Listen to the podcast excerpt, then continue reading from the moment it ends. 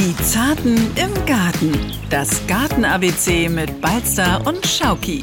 Aufgrund von Ermüdungserscheinungen kann man wirklich sagen, ist es oftmals so, dass Discounterscheren nicht lange durchhalten und dass die Griffe schnell durchbrechen. Und man kann vieles nicht auswechseln. Das ist wichtig.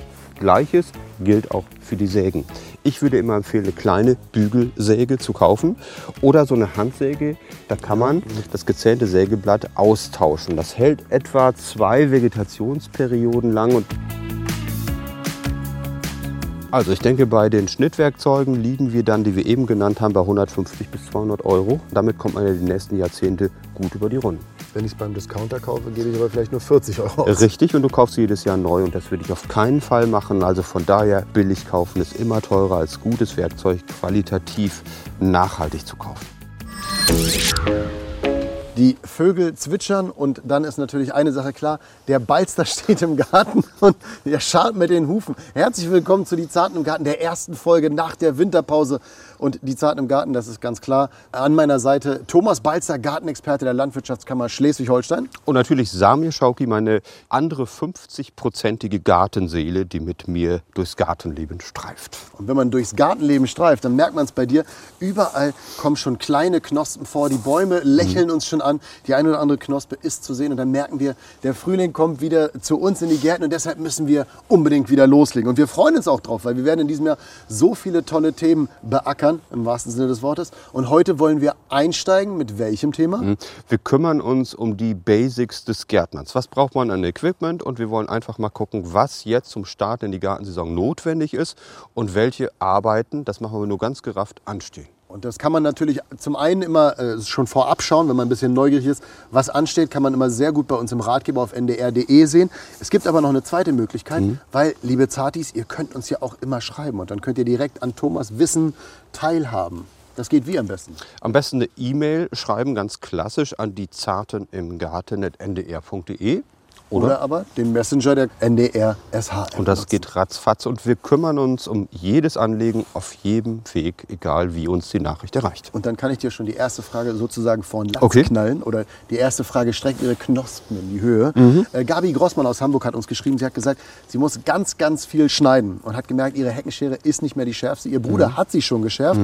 Aber wie macht man das am besten, fragt sie. Es gibt ja Scheren, äh, deren Material ganz unterschiedlich ist. Bei den Klassikern würde ich sagen, zum Schleifen immer weggeben. Nicht selber machen, sonst hat man einen falschen Winkel. Das kriegt man auch nicht immer gut hin. Also zum Profi geben, zum Servicepunkt seines Vertrauens. Fertig würde ich immer so machen. Alternativ hat sie gesagt, würde sie sich sonst eine elektronische holen. Auf was muss sie da Mhm. achten? Also es gibt ja ganz viele akkubetriebene Geräte von verschiedenen Herstellern. Ob die aus Schweden sind, aus Deutschland, ganz egal. Die Akkus sind untereinander nicht kompatibel. Das muss man wissen. Auch wenn man die Akkus vielleicht für andere Arbeitsgeräte nutzt. Daran sollte man denken. Und vor allen Dingen, man muss daran denken, dass der Service Point vor Ort ist. Denn es geht immer was kaputt. Und darum sollte man wissen, wo ist in direkter Nähe zum Wohnort ein Servicepunkt des jeweiligen Herstellers. Und wenn man Qualitätsprodukte macht, kann man damit nichts falsch machen. Der Hersteller eures Gartenpodcasts macht jetzt mal eine kurze Pause. Thomas und ich, wir atmen einmal durch und dann stürzen wir uns ins Thema. So machen wir das.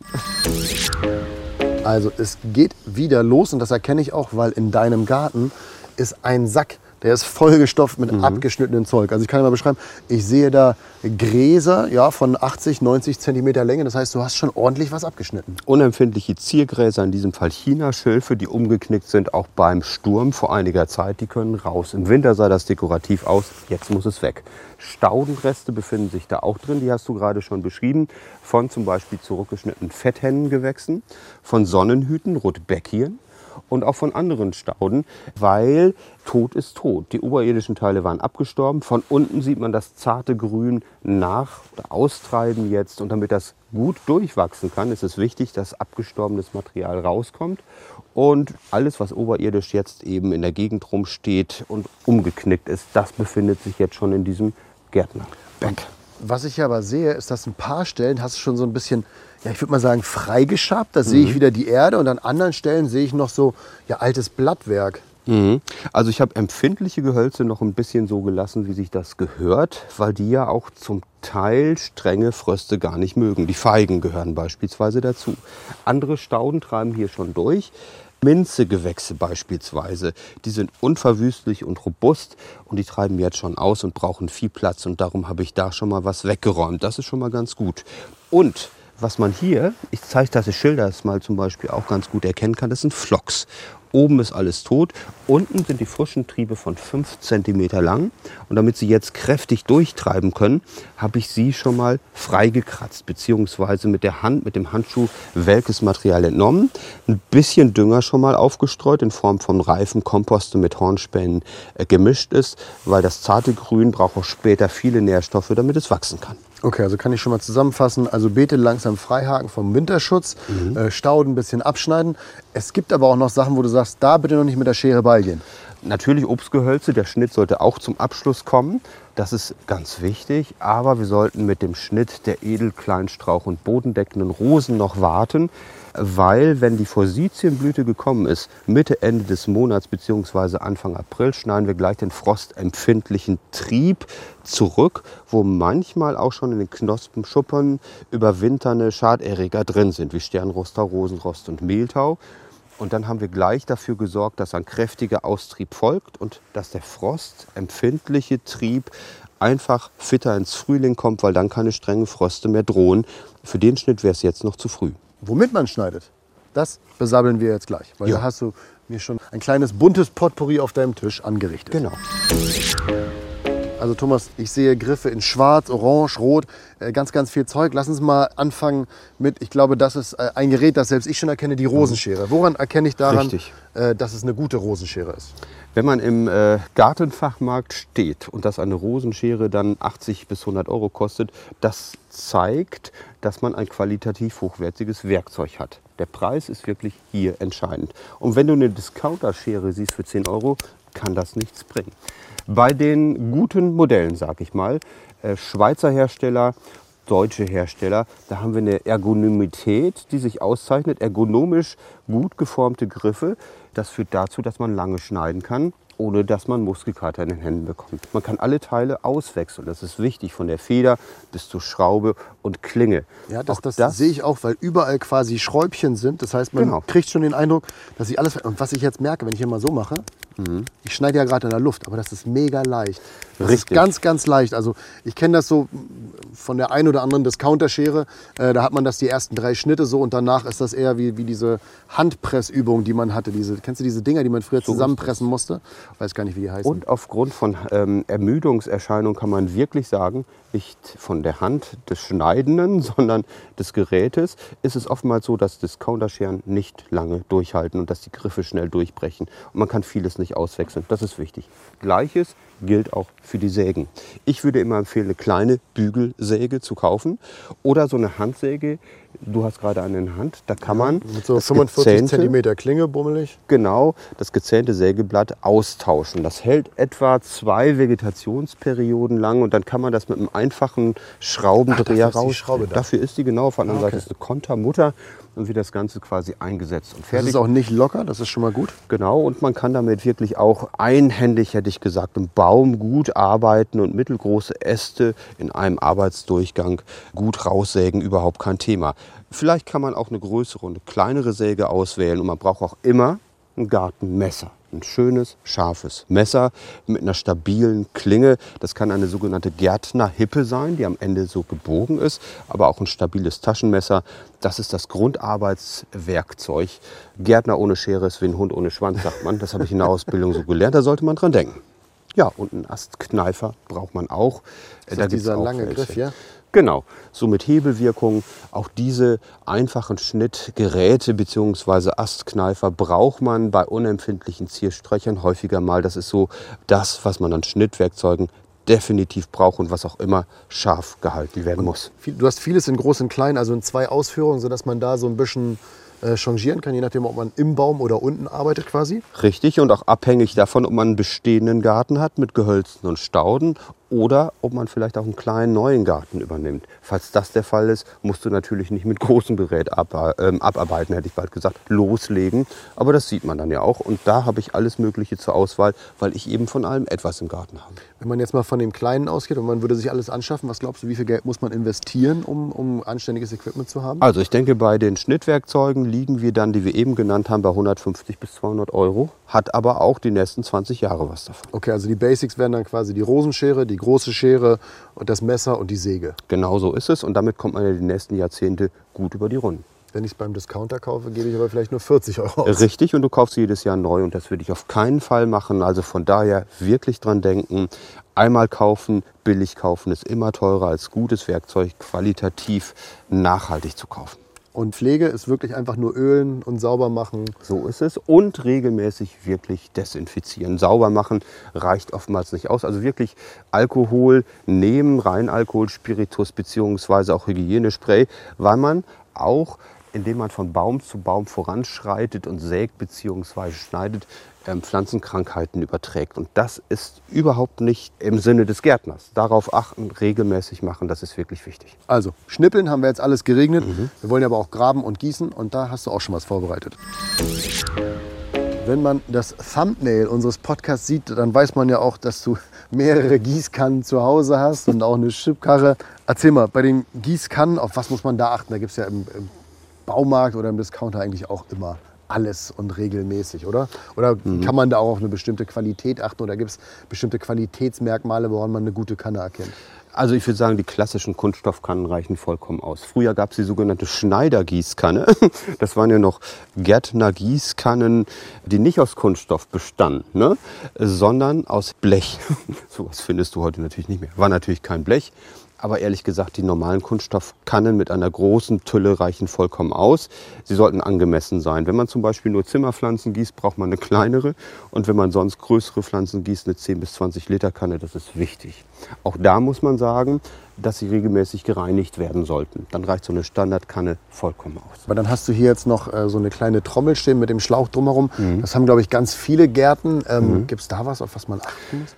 Auf jeden Fall. Es gibt auch ähm, Aufrollsysteme, die gar nicht mal so schlecht sind. Äh, wer das aufgeräumt liebt, nicht so ein kleiner Chaot ist wie ich, der hat so ein Trommelhaltersystem. Das ist nicht das Schlechteste, weil man da einfach vorbeugt, dass sich da irgendwelche äh, Schläuche miteinander verknoten, dass sich da ähm, ja, Schlingen reinlegen. Das will man natürlich nicht. Ich kenne das aus dem Garten meiner Eltern immer. Da gab es dann immer irgendwo einen Knick und dann muss man einmal den ganzen Schlauch entlang laufen, um zu gucken, was bremst einen aus letztendlich letztendlich. Genau so ist es. Aber es gibt gute druckfeste Schlauchsysteme mit verschiedenen Adaptern im Fachhandel zu kaufen. Ein Standardschlauch der reicht vollkommen aus. Und mittlerweile gibt es die klassischen Kupplungen, die ähm, quasi überall gleich sind. Ich möchte jetzt keine Werbung für die jeweiligen Systeme machen, aber die kann man einfach kaufen, die sind gut. Und da muss sich jeder nach seinem Geschmack das Passende aussuchen. Standardschlauch reicht vollkommen also aus. Also ich bin eigentlich für den kabellosen Gartenschlauch, also einen WLAN-Gartenschlauch. Ja, Internet geht ja auch durch die Luft, dann muss das auch mit Wasser funktionieren. Genau, und dass wir eine Regentonne haben, ist selbstverständlich. Wo das denn möglich ist, darauf sollten wir achten. Nachhaltig zu wirtschaften haben Gärtner ja eigentlich schon immer gemacht. Und darum ist so etwas ganz wichtig. Dann sehe ich hier verschiedene, ich würde mal sagen, äh, Spaten und Grabgeräte. Was brauche ich mhm. denn da alles? Wir brauchen auf jeden Fall neben dem klassischen Spaten, den jeder kennt und der auch ganz gerne einen vernünftigen Griff haben sollte, der haltbar ist. Es gibt übrigens auch Damen- und Herrenspaten. Unterschiedliche ja, Charaktere, auch die unterschiedlichsten Sparten. Das heißt also, grobschlächtige Männer, in Anführungsstrichen, brauchen natürlich ein Gerät, was ein bisschen haltbarer ist. Es gibt auch handgeschmiedete äh, Spatenblätter, ja, so heißen die in der Tat, die man auch noch im Fachhandel kaufen kann. Aber ansonsten muss man auch daran denken, dass der Spaten zwar wichtig ist, aber dass man damit ja nicht erwerbsgärtnerisch umgeht. Von daher guter Spaten, dafür sollte man Geld ausgeben, aber auch für eine Grabegabel. Grabegabeln oder Forken sind deshalb wichtig, weil man manche Wurzelunkräuter aufgraben muss. Würde man sie mit dem Spatenblatt zerteilen, würde das zum starken Austrieb der Unkräuter führen. Und um das zu vermeiden und die ganzen sogenannten Rhizome aufzugraben, dafür braucht man zum Beispiel eine Grabegabel. Oder wenn man Kartoffeln hat im Garten, um die aufzugraben, braucht man diese verschiedenen, ich sag mal, Forken, beziehungsweise dafür braucht man dann eben auch die Grabegabeln, die ganz wichtig sind. Und Thema Unkraut Bekämpfung. Man braucht auch die äh, Handgrubber. Die werden auch als Hühnerkralle bezeichnet. Verschiedene Aufreißhaken. Ne? Genau, die es so Okay. gibt, mit denen man oberflächennah den Boden bearbeitet, damit das Wasser zum Beispiel besser versickern kann. Und um oberflächennah Unkräuter zu beseitigen. Die sind sehr wichtig. Und ein Sondermodell gibt es eben auch. Das wird als äh, Stieger bezeichnet. Das ist so ein kleines Blech, was man quasi vor und zurückziehen kann, um die Unkräuter bodennah äh, zu bekämpfen, äh, zu hacken. Auch das sollte man sich zulegen, gibt es im Gartenfachhandel zu kaufen. Das sind jetzt quasi alles so die, die Muss-Sachen, also was Mhm. man wirklich haben muss. Gibt es dann auch noch Sachen, wo du sagst, das ist vielleicht etwas für den, ich sag mal, betagten Gärtner, der so ein bisschen es leichter haben möchte beim Gärtnern? Ja, auf jeden Fall. Es gibt Kniekissen. Am Anfang habe ich mich auch drüber schlapp gelacht. Mittlerweile weiß ich bei meinen arthrosegeplagten Knien, dass es mal ganz gut ist, dass man sowas hat. Wenn man länger kniet, braucht man einen Schutz. Wir brauchen Eimer und verschiedene Körbe. Das ist auch immer ganz wichtig. Und Staudenhalter sind manchmal auch ganz sinnig. Wenn man zum Beispiel Stauden haben, die leicht auseinanderbrechen, äh, Flochse zum Beispiel oder Sonnenhüte, sieht es nicht nur ganz gut aus. Es gibt auch künstlerisch wertvoll hergestellte Systeme, die gut aussehen. Sowas kann man sich gerne zulegen. Gartenfliese braucht man auch noch. Oder Netze, die schützen vor Schädlingen, auch die sollte man sich zulegen. Oder zur Ernteverfrühung. Und man braucht auch immer Material zum Anbinden oder auch dekorative Etiketten, die es dann natürlich auch gibt. Wir merken schon, die Liste von Gartenutensilien, die man haben sollte, die ist relativ lang. Aber bitte, bitte, das war jetzt auch Thomas Appell, nicht gleich in Discounter rennen. Holt euch das lieber in anständig, liebe Zartis. Wir wollen ja auch was davon haben und nicht irgendwie alle zwei, drei Jahre alles neu kaufen müssen. Das wäre dann nicht nachhaltig und auch nicht in unserem Sinne. Genau so ist es. Einmal zugelegt hat man ja auch die ganze Zeit was davon, so muss es sein. Und das war sie auch schon. Der Auftakt nach der Winterpause, könnte man sagen. Thomas und ich müssen uns langsam erstmal schütteln. Ein bisschen Sonne ist jetzt auch da, die wärmt uns gerade den Rücken. Das ist ganz angenehm, weil meine Füße, ich spüre sie nicht. Also auch wenn die Natur schon wieder erwacht, irgendwie die Temperaturen machen noch nicht so mit. Trotzdem streckt die Natur schon ihren Kopf heraus. Was wollen wir jetzt noch sagen? Am Ende ist es natürlich wieder wichtig, wir wollen sagen, wir sind eine Community, also bitte schickt uns eure Fragen. Wir wollen natürlich euer Sprachrohr sein und wollen euch auch helfen, wollen vielleicht das ein oder andere kleine Gartenproblem, was man sonst nicht lösen kann. Da wollen wir, ja, ich sage immer, wir wollen helfen. Klar, es ist, dass Thomas hilft, aber ich helfe, indem ich euch die Frage vorlese oder Thomas die Frage vorlese. Und deshalb schickt uns einfach eure Fragen entweder über den Messenger der NDR Schleswig-Holstein-App oder über die E-Mail-Adresse, die Thomas mittlerweile in seinen Augenlidern erkennt, wenn er schläft. So ist es, die Zarten im Garten ndr.de.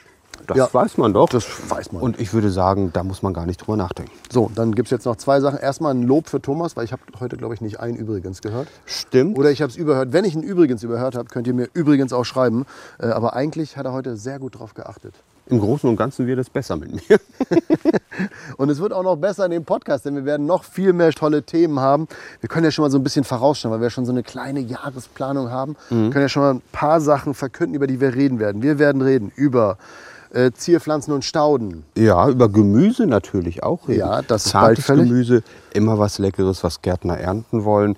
Und das steht bei uns im Vordergrund, das nachhaltige Gärtnern, die Gartenanlage soll auch mal im Fokus stehen.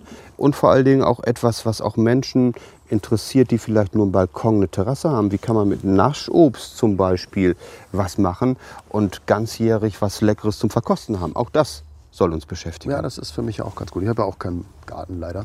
Und das, worauf ich mich so ein bisschen freue, da würde ich jetzt eigentlich gerne so eine äh, Akte X-Musik oder sowas einblenden. Denn du hast auch gesagt, du willst mal mit ein paar Gartenmythen aufräumen. Es gibt solche Sachen, ähm, die man immer wieder liest, dass sie bestimmte Gemüse beziehungsweise auch einfach nur Pflanzen untereinander nicht versprechen, äh, nicht vertragen. Also sagen wir mal, es gibt ganz viele Sachen, die von Leuten immer wieder im Vordergrund stehen, die aus einer Pflanzenfamilie kommen, wo man sagt, die passen nicht nebeneinander. Tomaten und Kartoffeln, weil die zum Beispiel den gleichen Krankheitserreger untereinander quasi ähm, austauschen würden. Oder ähm, dass nur bestimmte Gemüsekulturen zueinander passen, andere nicht. Das, das stimmt alles gar nicht. Oder dass man für jede Kultur einen speziellen Dünger braucht. Nicht, nicht so viele Beispiele, sonst Ja. haben wir nichts mehr in der Folge. Na, das wollen wir nicht. Also, aber auf jeden Fall wird Thomas damit äh, der ein oder anderen Gartenmythe aufräumen. Und das machen wir alles in den kommenden Wochen. Wenn ihr dazu noch Fragen habt, schickt sie uns einfach. Wie haben wir jetzt, glaube ich, schon gefühlt siebenmal erklärt. Ich werde auch nicht mehr, weil das ja schon mal gesagt wurde, nicht betteln darum, dass ihr den Abonnierhaken drückt. Wenn ihr unsere Zartig seid, dann habt ihr den eh schon gedrückt. Und ansonsten gibt es gar nicht mehr viel zu sagen, außer Thomas. Ich freue mich auf eine neue, tolle Staffel, die Zarten im Garten. Mit Ich freue mich auch und auf ganz viele ja, Fragen von euch, denn das ist quasi unser gärtnerisches Brot. Ich will jetzt gar nichts mehr sagen eigentlich. Nein, das Komm, wir war's. drehen uns gern Sonne und hören uns in zwei Wochen wieder. Alles Gute und bis dann. Genau. Tschüss. Die Zarten im Garten. Das Garten-ABC mit Balzer und Schauki. Ein Podcast von NDR Schleswig-Holstein.